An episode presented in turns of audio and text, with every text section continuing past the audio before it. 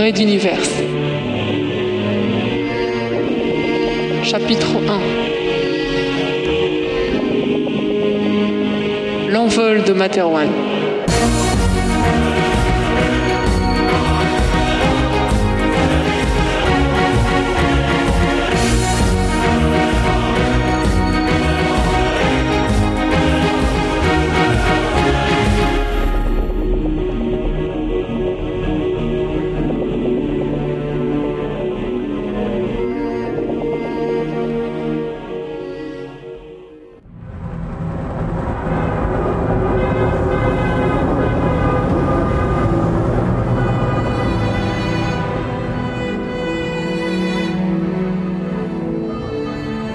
Petite voiture roulait au pas le long de l'avenue surplombant le spatioport.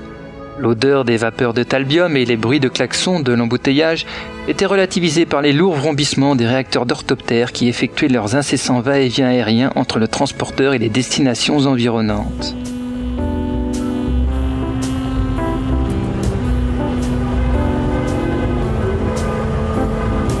L'évacuation prendrait, dans le meilleur des cas, au moins une journée supplémentaire, et uniquement pour ce secteur comprenant plusieurs milliers de kilomètres. En attendant, la file faisait du surplace et Philgood s'ennuyait. Il voulait changer la piste en cours de lecture sur son baladeur, mais hésitait sur la suivante. Si vous deviez écouter une ultime musique de votre planète natale avant de la quitter définitivement, laquelle choisiriez-vous? Il effleura son choix du bout de l'index. Ce serait une ancienne musique traditionnelle de ces montagnes, là où il naquit et où son oncle lui rabâchait ses jeunes oreilles d'alors de ses mélopées semi-organiques. Elle lui semblait pourtant si ringarde et si dérisoire à l'époque. Les temps changent.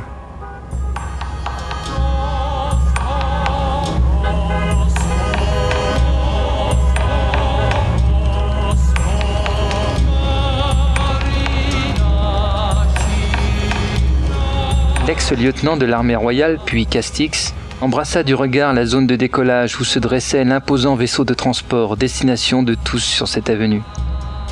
Même à cette distance, le transporteur paraissait immense. Il allait engouffrer les passagers et leurs effets des 60 km de véhicules qui s'étendaient jusqu'à sa soute. Rien que son décollage coûterait en talbium la consommation hebdomadaire de tous les transports communs et individuels de ce secteur peu économe, c'est le Conseil de la Révolution qui allait payer la facture de l'Exode. Le jeune lieutenant était affecté à une certaine compagnie 5, ingénierie mécanique, celle qui répare à l'infini les vaisseaux spatiaux, comme dans les vieux films de science-fiction. Sa convocation tant attendue était arrivée un peu tard, mais n'ayant somme toute que peu d'affaires à emporter, il fut rapidement sur la route, faisant un dernier crochet d'adieu sur les tombes d'êtres chers, tels son oncle ou sa femme.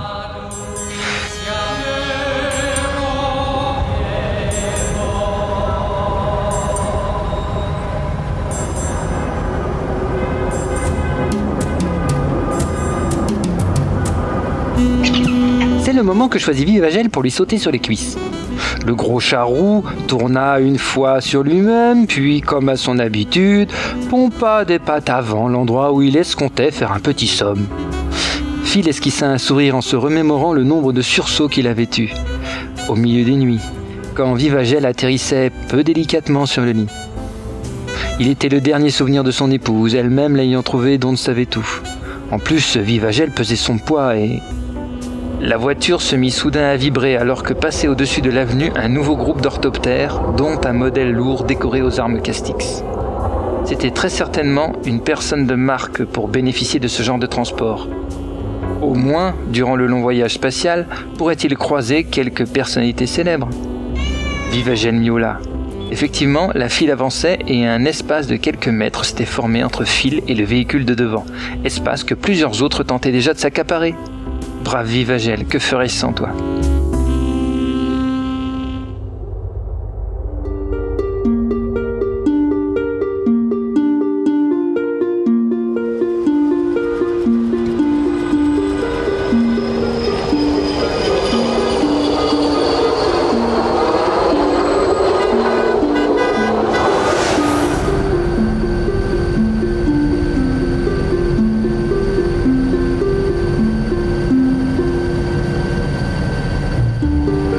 Princesse Azala décocha un regard tel que les gardes chargés de l'escorter baissèrent les yeux par honte de leur concupiscence.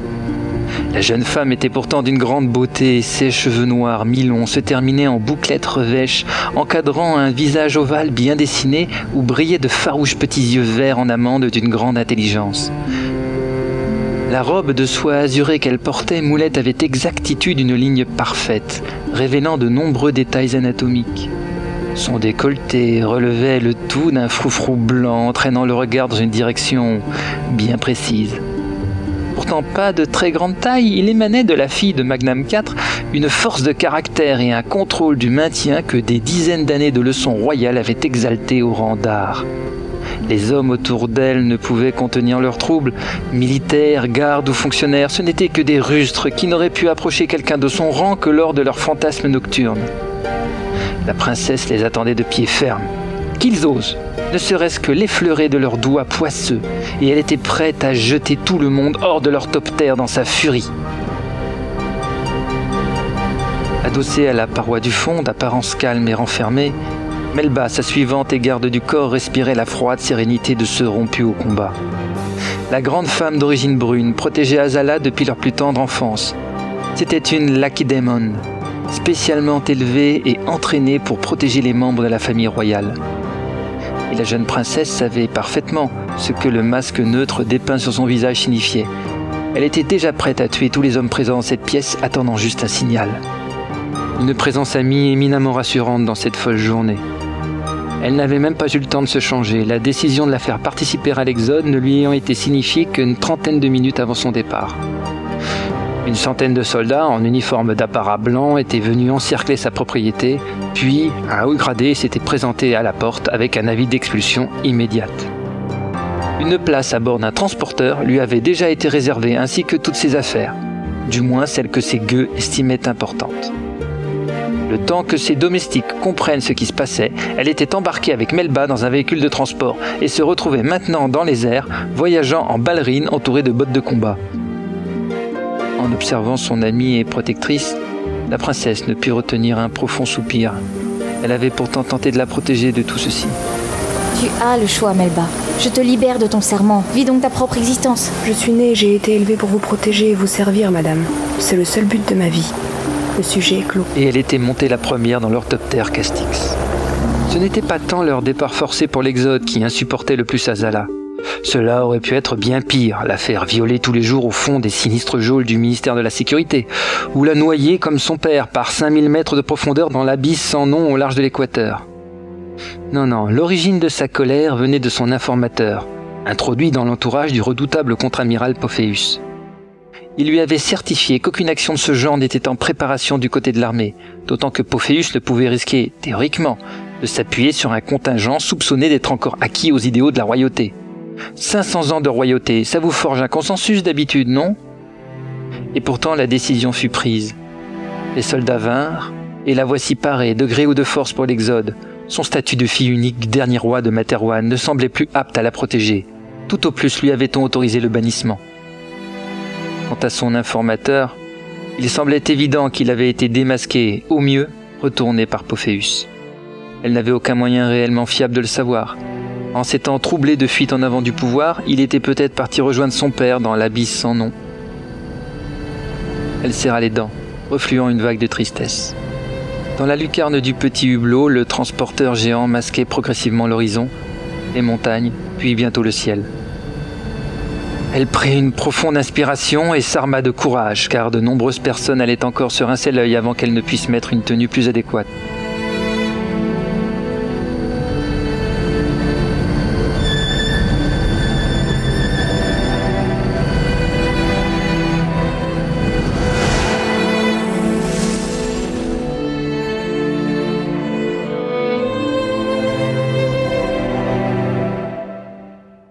Secondés par leur escorte, l'orthoptère et son prestigieux passager glissaient doucement vers le transporteur. De la salle de contrôle du spatioport, le contre-amiral Pophéus suivait les manœuvres d'un œil averti. Ses yeux clairs, son regard dur aux rides sévères, sa mâchoire serrée où saillaient des muscles tendus, le tout engoncé dans un uniforme strict au col Mao blanc surplombé d'une haute casquette, tout lui donnait un air monolithique. Le spectateur le moins averti devinait que son surnom d'homme de glace ne lui était pas usurpé. Il dirigeait le département des affaires mentales d'une poigne de fer depuis bientôt dix années, et la révolution Castix l'avait propulsé, pas forcément volontairement, à la tête d'un ministère de la sécurité, organe nouvellement conçu qui regroupait forces de police, services secrets, armées terrestres, marine, spatiale et bien sûr, affaires mentales. Pophéus était, parmi le Conseil de la Révolution, celui qui pouvait décider et agir. Autour de lui, les opérateurs grenouillaient à leur tâche, dépassés par le regain d'activité et sans doute un peu inquiétés par la présence d'un personnage de cette importance à leur côté. Là était le pouvoir, le vrai. Une réputation entraînant immédiatement inquiétude et assiduité. Il se trouvait au sommet de sa puissance, si proche du pouvoir absolu, alors qu'il était passé à un cheveu de tout perdre. Jeune officier de la flotte spatiale, il s'était engagé alors du temps de la royauté pour intégrer les grands vaisseaux d'exploration qui faisaient la légende des voyages de sa jeunesse. Voyager, Enterprise, tant de noms qui le faisaient rêver. Mais il avait vite dû déchanter, on ne découvrait rien que des nuages gazeux et des espaces vides de tout. Les pratiques homosexuelles étaient plus fréquentes d'abord que les meetings de cartographie, et même l'élite dirigeante de ces vaisseaux d'exception n'était constituée que d'officiers dont l'amirauté voulait se débarrasser. Pourtant, il y grimpa les échelons mois après mois, promotion après promotion. Mine de rien, on pouvait vite monter en grade dans ces vaisseaux perdus au milieu de nulle part. Tout le monde se connaissait et il suffisait de fréquenter les bonnes personnes. Devenant l'amant d'un commandeur en fin de carrière, il prit tout simplement sa place en le faisant jeter par le sas de décompression sous l'accusation fantoche de tentative de mutinerie envers la royauté. Paradoxalement, son premier coup d'éclat fut celui qui conduisit, bien des années plus tard, à l'Exode. Dirigeant son vaisseau sur le chemin du retour, il découvrit par hasard la seule et unique planète extra-système solaire habitable jamais répertoriée sur les cartes spatiales. Antares 4 gravité autour d'une étoile naine rouge CCCP2 sur un cycle de 18 mois environ. Assez petite, elle ne bénéficiait que d'une lueur rougeâtre durant la journée et la température à l'équateur y était fraîche même en été. L'atmosphère était riche en oxygène et en azote, quelques mers où les pôles concentraient de grandes quantités d'eau, et le mois d'études passé à sa surface permit de découvrir une sorte de faune végétale simplifiée à base de lichens, de mousses et de champignons dont on pouvait extraire quelques substances nutritives. Loin du havre idyllique, cette planète n'en demeurait pas moins une découverte astronomique de toute première importance, et c'est au grade de colonel-commandeur que Pophéus prit ses nouvelles fonctions à l'état-major de la flotte spatiale dès son retour sur Materwan. Rarement un officier si jeune n'avait eu une telle renommée sans combattre dans une quelconque bataille. La gloire et les honneurs pleuvaient, la plus douce période de son existence s'ouvrait alors à lui il put s'adonner à des plaisirs plus sophistiqués dont il ne pourrait plus jamais se passer quelles qu'en soient les conséquences. Une attirance pour les jeunes garçons adolescents, si possible de couleur. Grâce à une confortable rémunération et tous les avantages liés à sa fonction, il organisa de magnifiques orgies couvrant plusieurs nuits de débauche avec des amis ou de nombreux mignons, lui faisant perdre le sens des réalités des semaines durant. Le contre-amiral soupira secrètement à ces souvenirs si agréables. Ouais, mais tout a une fin. Il apprit un beau jour qu'une enquête interne avait été diligentée par un quelconque fonctionnaire incorruptible du palais royal sur les dépenses et les mœurs de certaines personnalités, dont le colonel-commandeur Pophéus. Le système dont il profitait allait rapidement se retourner contre lui, et les affaires mentales furent sa seule mais efficace échappatoire. Elles le mirent à l'abri plusieurs années des foudres de la justice, le temps qu'il prépare sa riposte.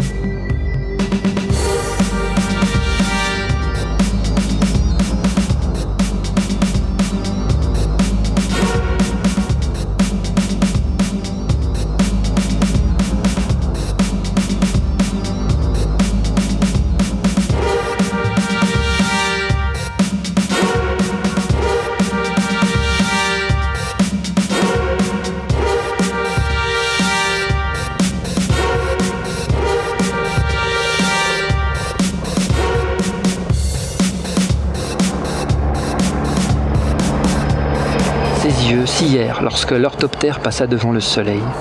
Il joua quelque peu de sa mâchoire, puis enfila des lunettes fumées pour mieux suivre l'appontage de l'appareil transportant la princesse Azala. C'était un risque politique majeur de la pousser à l'exil, Mais les informations de son précieux aide de camp, le lieutenant Alato, concernant le double jeu du mignon qui partageait sa couche, jetaient un doute sur le cloisonnement des secrets de son ministère. Le jeune homme n'avait pas tardé à avouer dans les chambres de torture des sous-sols, et il avait même désinformé Azala durant quelques semaines.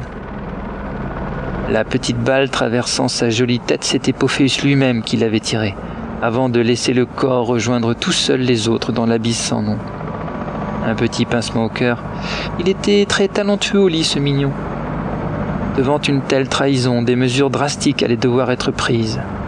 Entre autres, Azala devait quitter la partie sans faire de vagues, et Ralato supprimerait dorénavant tous ses futurs amants après une ou deux nuits. Au moins, ce vice ne serait plus son talon d'Achille.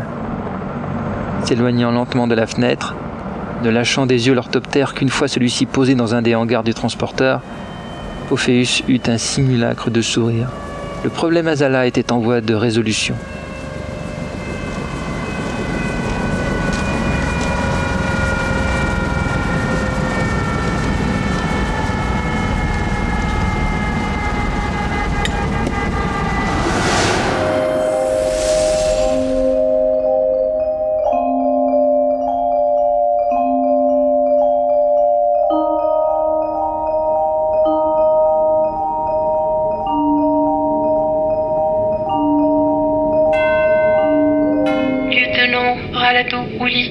Autorisation 7A. Ouverture du SAS. Bienvenue, mon lieutenant.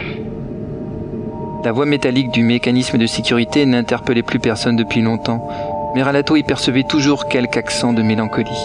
Était-ce une projection de sa part? Sans aucun doute. La phrase sortit brutalement de ses pensées. Il leva immédiatement ses protections mentales, fermant son esprit. Voilà ce que c'est que de trop côtoyer des noms mentaux. Tu te ramollis bien plus vite que tu ne le crois. Même avec tes défenses levées, je perçois encore des reflux d'émotions. Alato serra les dents, tentant de retrouver ses réflexes de contrôle si durement acquis. Oui, c'est mieux. Mais il y a encore des failles. Moi aussi, j'apprécie de te revoir. Ça faisait longtemps. Hein Le lieutenant laissa son regard s'adapter à l'obscurité de la salle. Au centre de celle-ci s'élevait la prison de verre de son frère jumeau Fabio Uli. On distinguait d'abord sa chevelure blonde, signe que leur gémilité était fausse. S'ensuivait son attitude dégingandée en permanence, efféminée à ses heures, son teint pâle et enfin son regard aux iris dorés, parfois perçants, souvent enjôleurs, toujours puissants. Sous strict contrôle pénitentiaire depuis plusieurs mois, à une distance d'un kilomètre du premier humain, constamment drogué et donc diminué dans une prison spéciale enfouie sous les profondeurs d'une montagne, son frère était traité comme l'homme le plus dangereux de la planète. Probablement était-ce avec raison, L'être enfermé entre ces grilles était une aberration de la nature, quelque chose qui n'aurait jamais dû exister. Il tenta une pique. Bonjour Fabio. Alors, toujours cet air satisfait de celui qui gère tout N'a pas changé, dis-moi. Et toi non plus, mon cher. Alors, nos petits jeux mentaux ne t'intéresseraient donc plus Quelle déception envers celui que j'ai si durement entraîné répondit-il d'une voix condescendante. Les manteaux, un nom qui retentissait dans tout Materwan et même au-delà comme une inquiétude permanente planant sur chaque individu. Un don était distribué par la génétique, d'une manière apparemment aléatoire et extrêmement éparse. Celui d'accéder à l'esprit d'autres personnes et de déchiffrer voire d'influencer leurs pensées. Chez les spécimens de manteaux les plus doués, on ne pouvait guère lire un esprit au-delà d'une centaine de mètres et au mieux orienter quelques idées ou insuffler une violente migraine, uniquement après un entraînement de plusieurs années. Cela relativisait leur pouvoir réel de nuisance, mais la légende d'être surpuissant était toujours bonne à entretenir. Malgré des siècles de tests et de sélections, jamais il ne fut possible de provoquer volontairement l'apparition du don chez une personne. Par exemple, aucune famille ne pouvait avoir plus d'un mental sur deux ou trois générations, et un couple de manteaux ne mettrait jamais au monde un bébé mental. Cela semblait lié à une frasque naturelle hors de la compréhension humaine. Ralato releva les yeux vers son frère, et un spasme de frayeur traversa son esprit quand leurs regards se croisèrent. Cette sensation n'était pas naturelle. Fabio eut un sourire confirmant ses soupçons.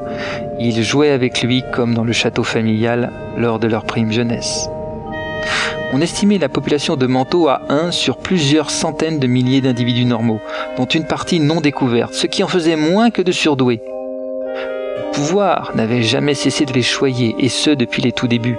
La légende raconte que le premier roi de Materwan en avait décidé ainsi, bien qu'aucune archive ne confirmait clairement ce fait, ni même n'en expliquait la raison. Hmm, c'est toujours attendrissant de te suivre lorsque tu te perds dans tes pensées. Merci sincèrement d'être venu, Ralato. Voguer sur le cours des rêveries de quelqu'un me manquait depuis pas mal de temps. Arrête de me prendre de haut. Réagit Ralato, piqué au vif. Ce que j'ai à te proposer, la raison de ma venue, n'est drôle en aucune façon. Comment cela? Le grand Ralato Ouli, l'âme damnée de mon Pophéus chéri, aurait une proposition à me faire? S'esclaffa le mental, puis tournant sur lui-même comme un fou, les yeux écarquillés, il fixa le plafond en hurlant. Écoutez tous Mon frère a réussi à me cacher quelque chose. Une proposition. Il s'interrompit et l'air narquois ajouta De Pophéus, bien sûr. Ralato ronchonna, rompu aux hallucinations habituelles de Fabio. Parle encore et toujours tout seul. Le mental blond partit alors en un grand fou rire, car pour lui c'était si évident. Tout autour de la pièce, ils étaient là, Chut, ne les effraie pas chuchota-t-il en pointant son doigt vers plusieurs zones vides de la pièce. Des formes géométriques, cubes, prismes, sphères, des objets usuels, des couteaux, des assiettes, des outils et même des téléphones ou des clés, tous translucides, gélatineux, éthérés, flottant nonchalamment. De par le nombre de formes en présence, Fabio savait, bien avant l'arrivée de son frère, que cette journée allait être importante.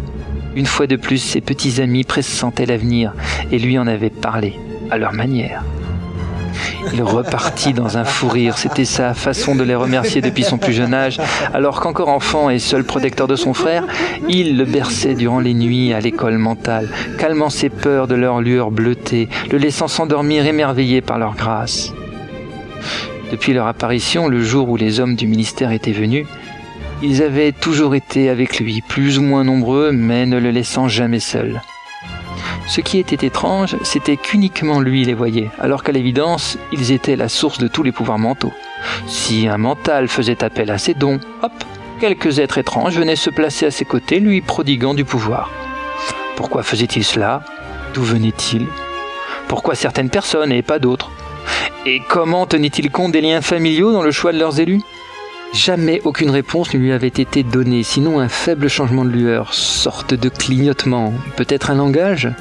Si c'était le cas, Fabio n'avait pu en décoder le vocabulaire, malgré les années.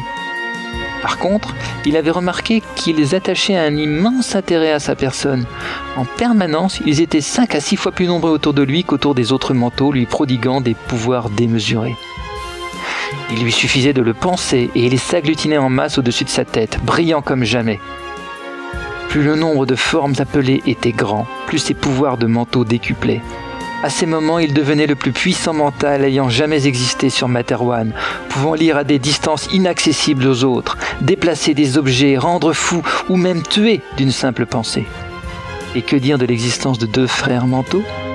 Une autre nouveauté troublante pour les affaires mentales, on les avait donc alors confiés aux meilleurs spécialistes de l'époque. Tout autour de lui, ses petits amis flottaient dans la pièce en silence, comme toujours impassibles. Fabio s'approcha de la paroi de verre, souriant devant les deux formes, des tournevis on dirait, qui accordaient à Ralato l'énergie nécessaire au maintien de ses barrières mentales. La lueur émanant d'eux n'était pas très forte, son frère n'arrivait pas à en appeler correctement à leur puissance. Malgré les narcotiques et les neuroleptiques qu'on lui administrait, il sentit les autres s'approcher de lui. Tous répondaient à son appel, alors même qu'il s'apprêtait à se confronter à leurs deux semblables qui assistaient le lieutenant. Quand il se jugea prêt, il lâcha sa décharge d'énergie, brisant d'un coup les faibles défenses de son frère qui recula sous le choc. Celui-ci tenta de réajuster ses barrières mentales, mais c'était trop tard. Fabio avait lu ce qu'il voulait savoir, la fameuse nouvelle importante de cette journée. Palato et Pophéus lui confiaient une mission suicide. Fabio Uli allait quitter Materwan sur un vaisseau de l'Exode.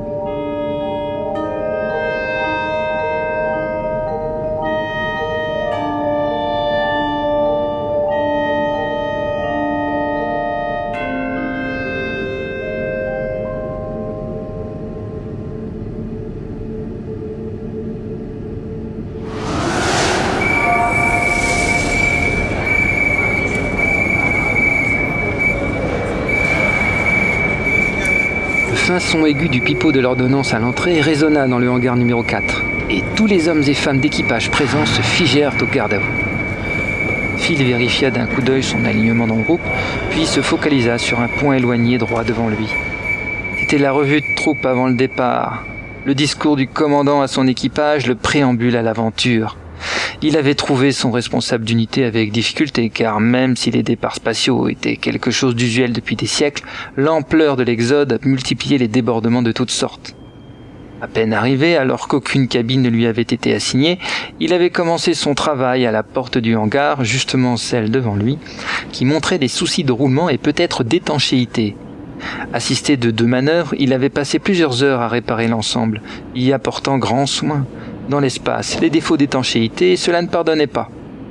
Alors que ses affaires et son chat somnolent, Vivagel ne stressait jamais, mais alors jamais, était toujours dans la soute au milieu des chargements de toutes sortes, on l'avait prévenu de l'imminence de la revue de troupe.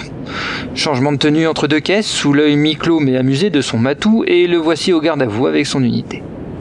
712 membres d'équipage plus 307 membres des forces de l'ordre et une cinquantaine de soldats. C'était peu pour un vaisseau de presque un demi-million d'âmes. Mais pour le hangar numéro 4, c'était largement suffisant. On avait resserré les rangs pour faire tenir tout le monde. Des pas approchaient. Deux yeux bruns se plantèrent dans les siens, le tirant de ses pensées.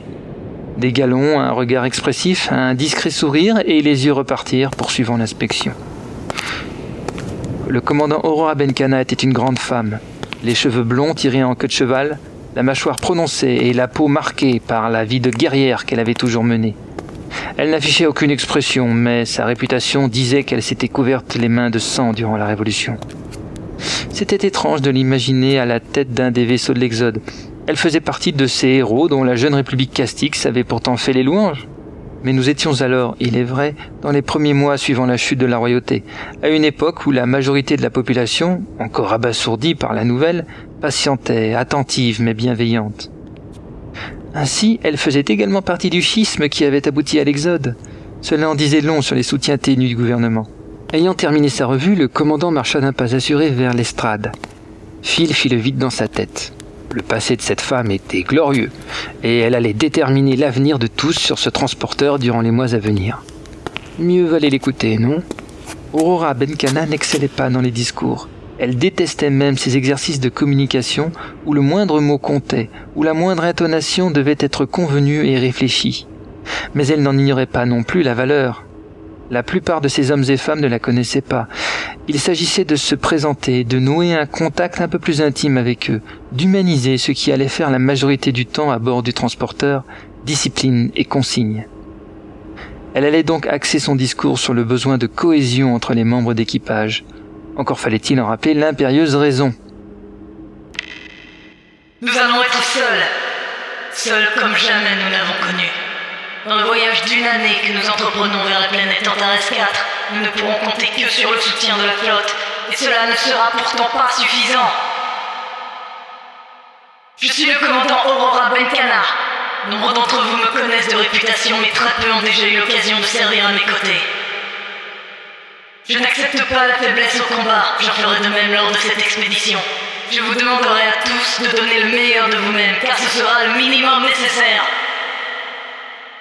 Elle marqua une pause. Son assistance était visiblement médusée par son introduction, lui offrant ainsi toute son attention. La flotte de l'Exode va attirer les convoitises de toutes sortes, des marchands, des pirates. Nous allons devoir traverser des régions inhospitalières et inexplorées de l'espace. Notre planète mère sera trop contente de se débarrasser de nous sans nous procurer la moindre assistance. Et je vous rappelle qu'il ne s'agit en aucune façon d'une mission d'ordre militaire, c'est-à-dire que notre armement sera limité au strict minimum défensif. Enfin, durant cette année de voyage, il nous faudra nous préparer à la future installation dans la colonie, dont les conditions de vie sont réputées difficiles. Oui, nous allons bel et bien être seuls, mais avec un espoir à la fin du parcours. Vous avez peut-être été mes adversaires par le passé. Nous ne sommes pas forcément tous de même conviction, mais notre but, celui de tout l'Exode, est le même. Trouver le bonheur dans la liberté. Et je ferai tout pour que chacun d'entre vous y arrive, sain et sauf, et puisse reconstruire un foyer avec ceux qu'il aime. Croyez en la flotte de l'Exode, croyez en moi, et surtout croyez en vous, en vos sœurs et frères d'armes qui, à vos côtés, sont la chair et le sang de ce vaisseau. Nouvelle pause, un peu plus longue. En ce moment, les autres commandants, dont certains étaient de ses amis, devaient procéder à des allocutions semblables. Eux au moins n'avaient pas ces réticences oratoires. Elle laissa son regard couler sur l'équipage, plus pour imposer sa présence qu'à la recherche d'interlocuteurs. Aurora fixa soudain une silhouette féminine vêtue de blanc, à demi cachée dans la pénombre de la passerelle surplombant le hangar. La tête de la silhouette se pencha doucement en une discrète salutation. Le léger voile de soie la recouvrant volta quelques secondes, puis se remit en place. Après quelques instants d'hésitation, elle sut de qui il s'agissait. Il lui semblait presque sentir le poids du regard de cette noble silhouette tant aimée. Tout le passé revenait, des frissons la parcouraient jusqu'à réveiller des sensations oubliées dans ses recoins les plus intimes. Ainsi, elle était là. Son second tourna la tête. La pause était trop longue, il se posait des questions. D'une voix qu'elle espérait à peu près sûre d'elle, elle clôt le discours, fit rompre les rangs, fixant une dernière fois la silhouette qui s'éloignait dans l'obscurité de la passerelle. Elle ajouta à voix basse à destination de son second la princesse Azala est à bord de ce transporteur. Faites-lui passer mes amitiés et invitez-la à prendre une collation dans mes quartiers après le départ en transition. Il confirma en saluant son supérieur, puis s'en alla d'un pas rapide trouver le logement de la princesse. La fille de Magnam IV marchait mécaniquement dans le couloir, essayant de cacher son visage derrière les volutes du voile de soie. La surprise du nom du commandant du vaisseau, les appels internes annonçant la revue des troupes pour le discours, elle n'avait pas hésité une seconde, enfilant ce qu'elle trouvait, ce qui pourrait la dissimuler, et était partie vers le hangar où se tenait la revue, laissant la pauvre Melba seule au beau milieu du déballage des valises. Lorsqu'Aurora était apparue dans le vaste hangar, le cœur de la princesse s'était serré à lui en faire mal, ses jambes se dérobant sous elle. Elle avait dû s'accrocher à la rambarde pour ne pas défaillir et respirer profondément comme lors des exercices de méditation. Le pire moment, ce fut quand leurs regards se croisèrent. Elle n'avait rien trouvé mieux que de hocher la tête. Quelle sotte Elle n'était même pas certaine qu'Aurora l'avait reconnue. Cela faisait une année qu'elle ne s'était revue. S'arrêtant un instant devant un hublot donnant sur la cité intérieure du transporteur, Azala se laissa quelques secondes de répit pour calmer la tempête qui faisait rage en elle. C'était peu après l'exécution de son père, à l'époque où elle avait dû soudain admettre qu'elle serait la dernière descendante de la lignée des rois de Materwan. Son univers s'était volatilisé, et celui qui l'avait élevée ne la prendrait plus jamais dans ses bras. À ce moment était apparue à ses côtés Aurora qui, contre toute attente, l'avait soutenue, puis bien plus. Elle s'était trouvée et aimée. Puis à nouveau, du jour au lendemain, Azala s'était retrouvée seule dans son chagrin, une lueur de sérénité, sinon de bonheur évanouie dans les terres. Un an plus tard, et voici que, dans le retournement du destin qu'elle vivait maintenant, Aurora réapparaissait. La princesse renouvela ses exercices de respiration, tentant de refluer le plus d'émotions possible pour déterminer une stratégie, choisir une approche, bref, reprendre ses esprits. Les gens vaquaient autour d'elle, bien plus occupés à trouver leur futur logement ou à un ami égaré qu'à s'interroger sur les affres de cette femme voilée solitaire se perdant dans la contemplation.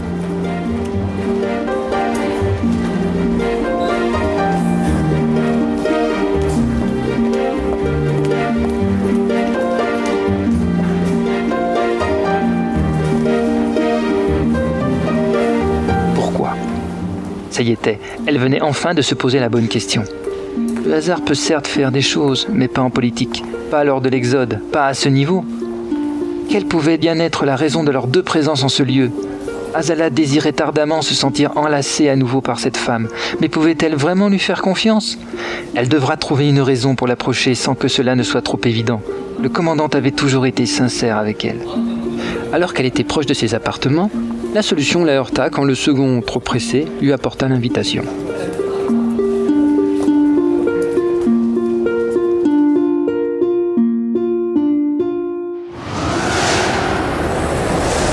Des gigantesques files d'attente de dizaines de kilomètres qui sillonnaient la région, il ne restait pratiquement rien. Les milliers de véhicules avaient été soit démontés comme fret, pour certains passagers ayant acquitté le forfait prohibitif, soit désossés pour les stocks de pièces détachées durant le voyage, les restes ayant été concassés et envoyés aux grandes usines de recyclage du nord de Materwan. Quelques véhicules retardataires arrivaient encore au pied du transporteur, négociant ou non une place à bord du vaisseau. Théoriquement, tous les espaces avaient déjà été assignés, mais une marge existait. Un pourcentage laissé volontairement vacant pour ce genre de cas, des emplacements vétustes ou très mal situés. Un marché noir s'était développé naturellement autour de ces logements, alimentés surtout par des réseaux sans scrupules, avides de tirer quelques bénéfices du départ de l'Exode. Ce n'était pas une croisière d'agrément, il n'y aurait pas de retour. Ceux qui voulaient partir en assumaient le besoin ou la nécessité. Le nouveau régime qui se dessinait ne leur offrirait pas de vie facile, voire les persécuterait. On racontait aussi que dans certaines familles, on envoyait à l'exode des personnes dont on voulait se débarrasser des jeunes trop insouciants ou des vieux trop remuants dont le départ soulageait ou arrangeait les autres membres. Le monde évolue mais les mentalités demeurent. Ressemblant de loin à une grosse guêpe, le transporteur faisait partie de cette série de cargos spatiaux à très gros tonnage, destinés aux allers-retours vers les zones de développement, principalement minières, hors du système solaire. Conçus pour convoyer un frais volumineux, ces vaisseaux avaient connu leur gloire à une époque où l'on croyait naïvement à la matière première spatiale bon marché. Les nouveaux modèles étaient plus rentables, moins gourmands, Albium 3, plus petits, maniables et plus rapides pour éviter les pirates. Si l'on se demandait encore il y a quelques mois ce qu'allaient devenir ces gros monstres métalliques inutiles, l'Exode apportait la réponse idéale. À bord d'un transporteur coexistaient plusieurs sortes de restaurants, des cinémas, des petits espaces verts, parfois bricolés à la va-vite, et surtout quatre hangars géants d'appontage avec quelques navettes et une immense réserve de stockage à l'arrière. Un grand nombre de ponts les cloisonnaient, plusieurs artères principales de la taille de véritables avenues le parcouraient dans le sens de la longueur, traversant des zones où l'on avait entassé une quantité impressionnante de containers d'habitation appelés pudiquement cités intérieures. Toute une population de presque 500 000 personnes devait y trouver place et s'y mouvoir dans la mesure où les grands axes resteraient praticables. Sinon, il y avait un service de navettes tubulaires, une sur chaque flanc, où l'on pouvait parcourir assez rapidement le vaisseau tout en admirant le paysage spatial, les tubes étant fixés le long de la coque extérieure. Pour la sécurité, un espace sous le bâtiment était réservé à une petite base aérospatiale de 5 chasseurs légers ainsi qu'une caserne de soldats. Enfin, pour créer une proximité rassurante avec la population, plusieurs postes de milice étaient disséminés un peu partout. Mais il restait la question de la monnaie utilisée à bord. Y aurait-il des riches et des pauvres durant l'année de voyage? Devrait-on gagner un salaire pour se nourrir et surtout comment? Il était de toute façon bien trop risqué de laisser toute une population livrée à elle-même sans occupation. Cela se termine souvent mal. Le travail est une des rares vertus que les masses comprennent. Cela leur évite de trop réfléchir. Donc on avait pensé le voyage de la manière la plus évidente. L'abolition pure et simple du système monétaire durant la durée du trajet. Les valeurs des comptes en banque étaient enregistrées sur des supports de stockage. Et la charge revenait aux migrants de trouver, sur leur future planète, une base physique à cette monnaie. Or, platine, Talbium 3. À bord, on avait mis en place un standing de cabine lié, si possible, au niveau social de départ du locataire. L'alimentation était gratuite pour tous sans être illimitée. Un système informatisé de réservation permettait à tout un chacun de choisir son lieu de restauration suivant les places disponibles. Et une fonction utile à la communauté ou au vaisseau avait été attribuée même à mi-temps. Heureusement, le simple fait de gérer et d'organiser la vie de tant de communautés donnait du travail à pratiquement la moitié des exodés.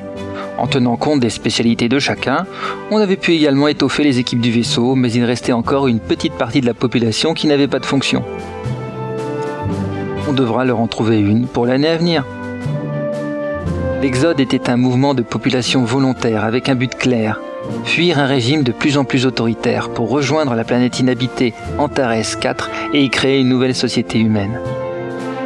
Partant de ce constat, il avait été supposé que tout ce monde lié autour des sept transporteurs allait rester relativement soudé car désireux de parvenir à s'installer sur la nouvelle planète sans encombre. On avait cependant déjà noté à bord des vaisseaux un regroupement par quartier et par rue d'affinités régionales ou culturelles. Les bruns ne se mélangeaient guère aux nordistes, les barbanes aux tropicaliens, etc. Les commandants les plus prévoyants allaient sans doute y mettre bon ordre sous peine de voir se développer un communautarisme de mauvais augure. Ils allaient pouvoir échanger leur point de vue à ce sujet lors du Conseil des commandants de la flotte, une institution qui assurera la stabilité hiérarchique et politique durant le voyage. Ses membres seront les maîtres du destin de l'Exode et donc de ce moment unique dans l'histoire. La charge pesant sur leurs épaules était énorme, donc leur sélection avait été le fruit d'un consensus et d'une réflexion serrée. Une première réunion du Conseil était d'ailleurs programmée dès le lendemain du départ, durant le premier ravitaillement en orbite. Et non, pas de démocratie parlementaire dans un vaisseau en transit. De mémoire d'homme, c'était bien trop dangereux. Tout en plus, se contentera-t-on peut-être de créer des commissions participatives sur tel ou tel sujet, mais seule la nécessité ou l'expérience en jugera l'utilité réelle. Au son des trois coups de klaxon successifs, Philgood releva la tête. Ça y était, l'heure du grand départ avait sonné. Était venu le moment des séparations, les regards humides croisant les adieux plus démonstratifs, tandis que d'autres noyaient leurs pensées vers le fond de l'univers, le cœur ouvert à l'avenir. Pour l'occasion, certains sas d'accès avaient été ouverts et même les massives portes des hangars étaient béantes, augmentant de fait le chaos des adieux. Le lieutenant terminait d'installer ses affaires et son chat dans la cabine en tant qu'officier, il avait le droit à une cabine personnelle, quelque peu étriquée certes, mais largement suffisante pour Vivagel, celui-ci nécessitant surtout la présence d'une moquette, d'un lit et d'une télévision. Il sourit en se demanda quel genre de rediffusion allait être proposé durant le voyage. Vivagel deviendrait-il un amateur de vieux téléfilms? Verrière principale de l'avant du vaisseau, on pouvait apercevoir la tribune officielle où le gouverneur de la province ainsi qu'un ministre inconnu prenaient place, accompagnés de leurs valets et conseillers. D'ici peu, ils allaient tous lire leur discours, probablement félicitant les courageux pionniers qui partaient implanter la race humaine à des distances encore jamais atteintes par des colons, leur souhaitant bonne chance et surtout bon débarras. Ce qui était en train de devenir un système totalitaire ne pouvait que se réjouir du départ simultané de tant d'opposants potentiels.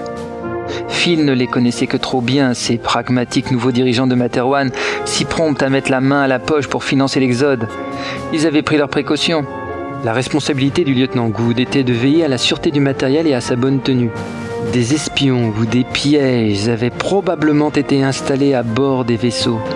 Il allait falloir les débusquer et les neutraliser peut-être même des balises ou des bombes, qui sait. Quatre heures plus tard, les discours avaient pris fin. Le commandant Benkana ordonna la fermeture des sas, des cloisons et le passage en atmosphère artificielle dans le vaisseau. Alors que les gigantesques panneaux des hangars se fermaient, un groupe de jeunes filles en tenue traditionnelle secouait de petits mouchoirs blancs, signe de bon voyage ou d'enterrement suivant les cultures. L'orchestre philharmonique de la province joua un air pompeux duquel était, dit-on, inspiré le nouvel hymne planétaire de Materwan, une manière peu subtile de congédier les candidats au départ. Dans la grande salle de commandement, les indicateurs étaient tous ouverts et les opérateurs attendaient, retenant leur respiration. Penkana se tourna vers le contrôle radio. Demandez l'autorisation de départ à la tour de contrôle du spatioport. Attendez Une voix féminine résonna dans la salle, puis ce fut le silence. Azala, dans sa tenue officielle de princesse de Materwan, qu'elle avait interdiction de porter depuis la fin de la monarchie, s'approcha de la radio. Commandant Benkana, je vous demande le droit, de par mon lignage et ce que ma famille a représenté pour Materwan, de faire moi-même cette demande et de donner l'ordre de départ de ce transporteur. Ajoutant plus bas. S'il te plaît. Tous les regards se tournèrent vers le commandant. Voilà qui commençait bien, le vaisseau n'était même pas encore parti que déjà des problèmes se posaient. Benkana souleva un sourcil et un sourire se dessina sur son visage. Mais bien sûr, princesse Azala, je vous autorise ce privilège au nom du nouveau monde que nous allons créer. Radio, passez-lui le micro. Le radio s'obtempéra et la jeune femme, fébrile, tint le communicateur bien serré de ses deux mains. Tour de contrôle du spatioport, ici le transporteur. Je vous demande l'autorisation de quitter l'espace du spatioport et de Materwan. Ses yeux brillaient de larmes, mais Azala tenait bon. Les haut-parleurs de la salle crachèrent rapidement la réponse. Transporteur numéro 266, vous êtes autorisé à décoller et à quitter l'espace de Materwan. Bonne chance à vous. La princesse se redressa de la console et fit quelques pas vers le centre de la salle pour attendre la suite, proche de Benkana. Elle serrait la mâchoire tandis que le second récitait les procédures de décollage pour les vaisseaux de ce type, compte à rebours des moteurs antigravitiques, des magnétismes des amarres de vol, verrouillage automatique de toutes les issues et hangars, pendant que les ordres fusaient de chaque recoin de la salle de commandement, Benkana observait la jeune princesse. Elle aurait dû régner sur cette planète. Tout juste lui laissait-on le droit de partir. Décidément, cette petite lui plaisait. Sa présence à ses côtés sera une bonne chose. Un signe de tête du second et elle s'adressa officiellement à sa voisine. Princesse, c'est le moment. Celle-ci inspira, puis, sans trace d'hésitation dans la voix, lança distinctement l'ordre. Activation des moteurs antigravité.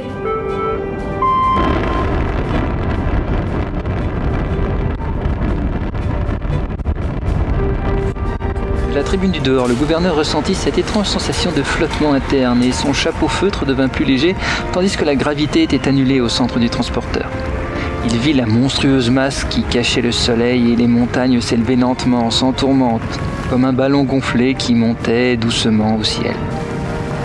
Encore quelques dizaines de minutes et le vaisseau serait assez haut dans l'atmosphère pour lancer à minima ses puissants moteurs au Talbium 3 qui allaient l'emporter vers l'orbite de glissement autour de la planète. Combien était-il réellement à bord de ce bâtiment ou de l'Exode? Seuls des décomptes démographiques donneraient la réponse exacte. Mais Materwan venait de perdre au nom de l'idéologie un vivier énorme de savoir-faire, de création ou de penseurs. Il inspira, regrettant tous ces citoyens que l'on perdait. Puis il se ravisa. La philosophie ne servirait à rien dans les prochaines années de sa planète, et seuls les vivants écrivent l'histoire. Sans même attendre la disparition du vaisseau dans les nuages, il quitta l'estrade. Phil, l'officier technicien au charou, Azala, la princesse déchue, Benkana, le commandant à poigne, Pophéus, l'ambitieux contre-amiral, Ralato et Fabio Uli, les frères mutants, Materwan, la planète bleue, chaude et répressive, et Antares 4, petite planète rouge, froide, porteuse de tant d'espoir. L'aventure vient seulement de commencer. Fin du chapitre 1. Réalisation Raolito et Yann. Écriture Raolito, Andropovitch et Arthur. Assistant de réalisation et direction de production Andropovitch. Composition des musiques originales, montage et mixage Yann. Mastering Blast. Narration Raolito. Feel Good Laurendil. Princesse Azala Anoan. Contre-amiral Pophéus, Pof Magic. Ralato Oli, Raolito. Fabio Oli, Zilan. Aurora Benkana, Anoan. Voix du générique, Zizou. Une production de l'association Pot de. Merci au forum Netophonics et à toute l'équipe de Red Universe.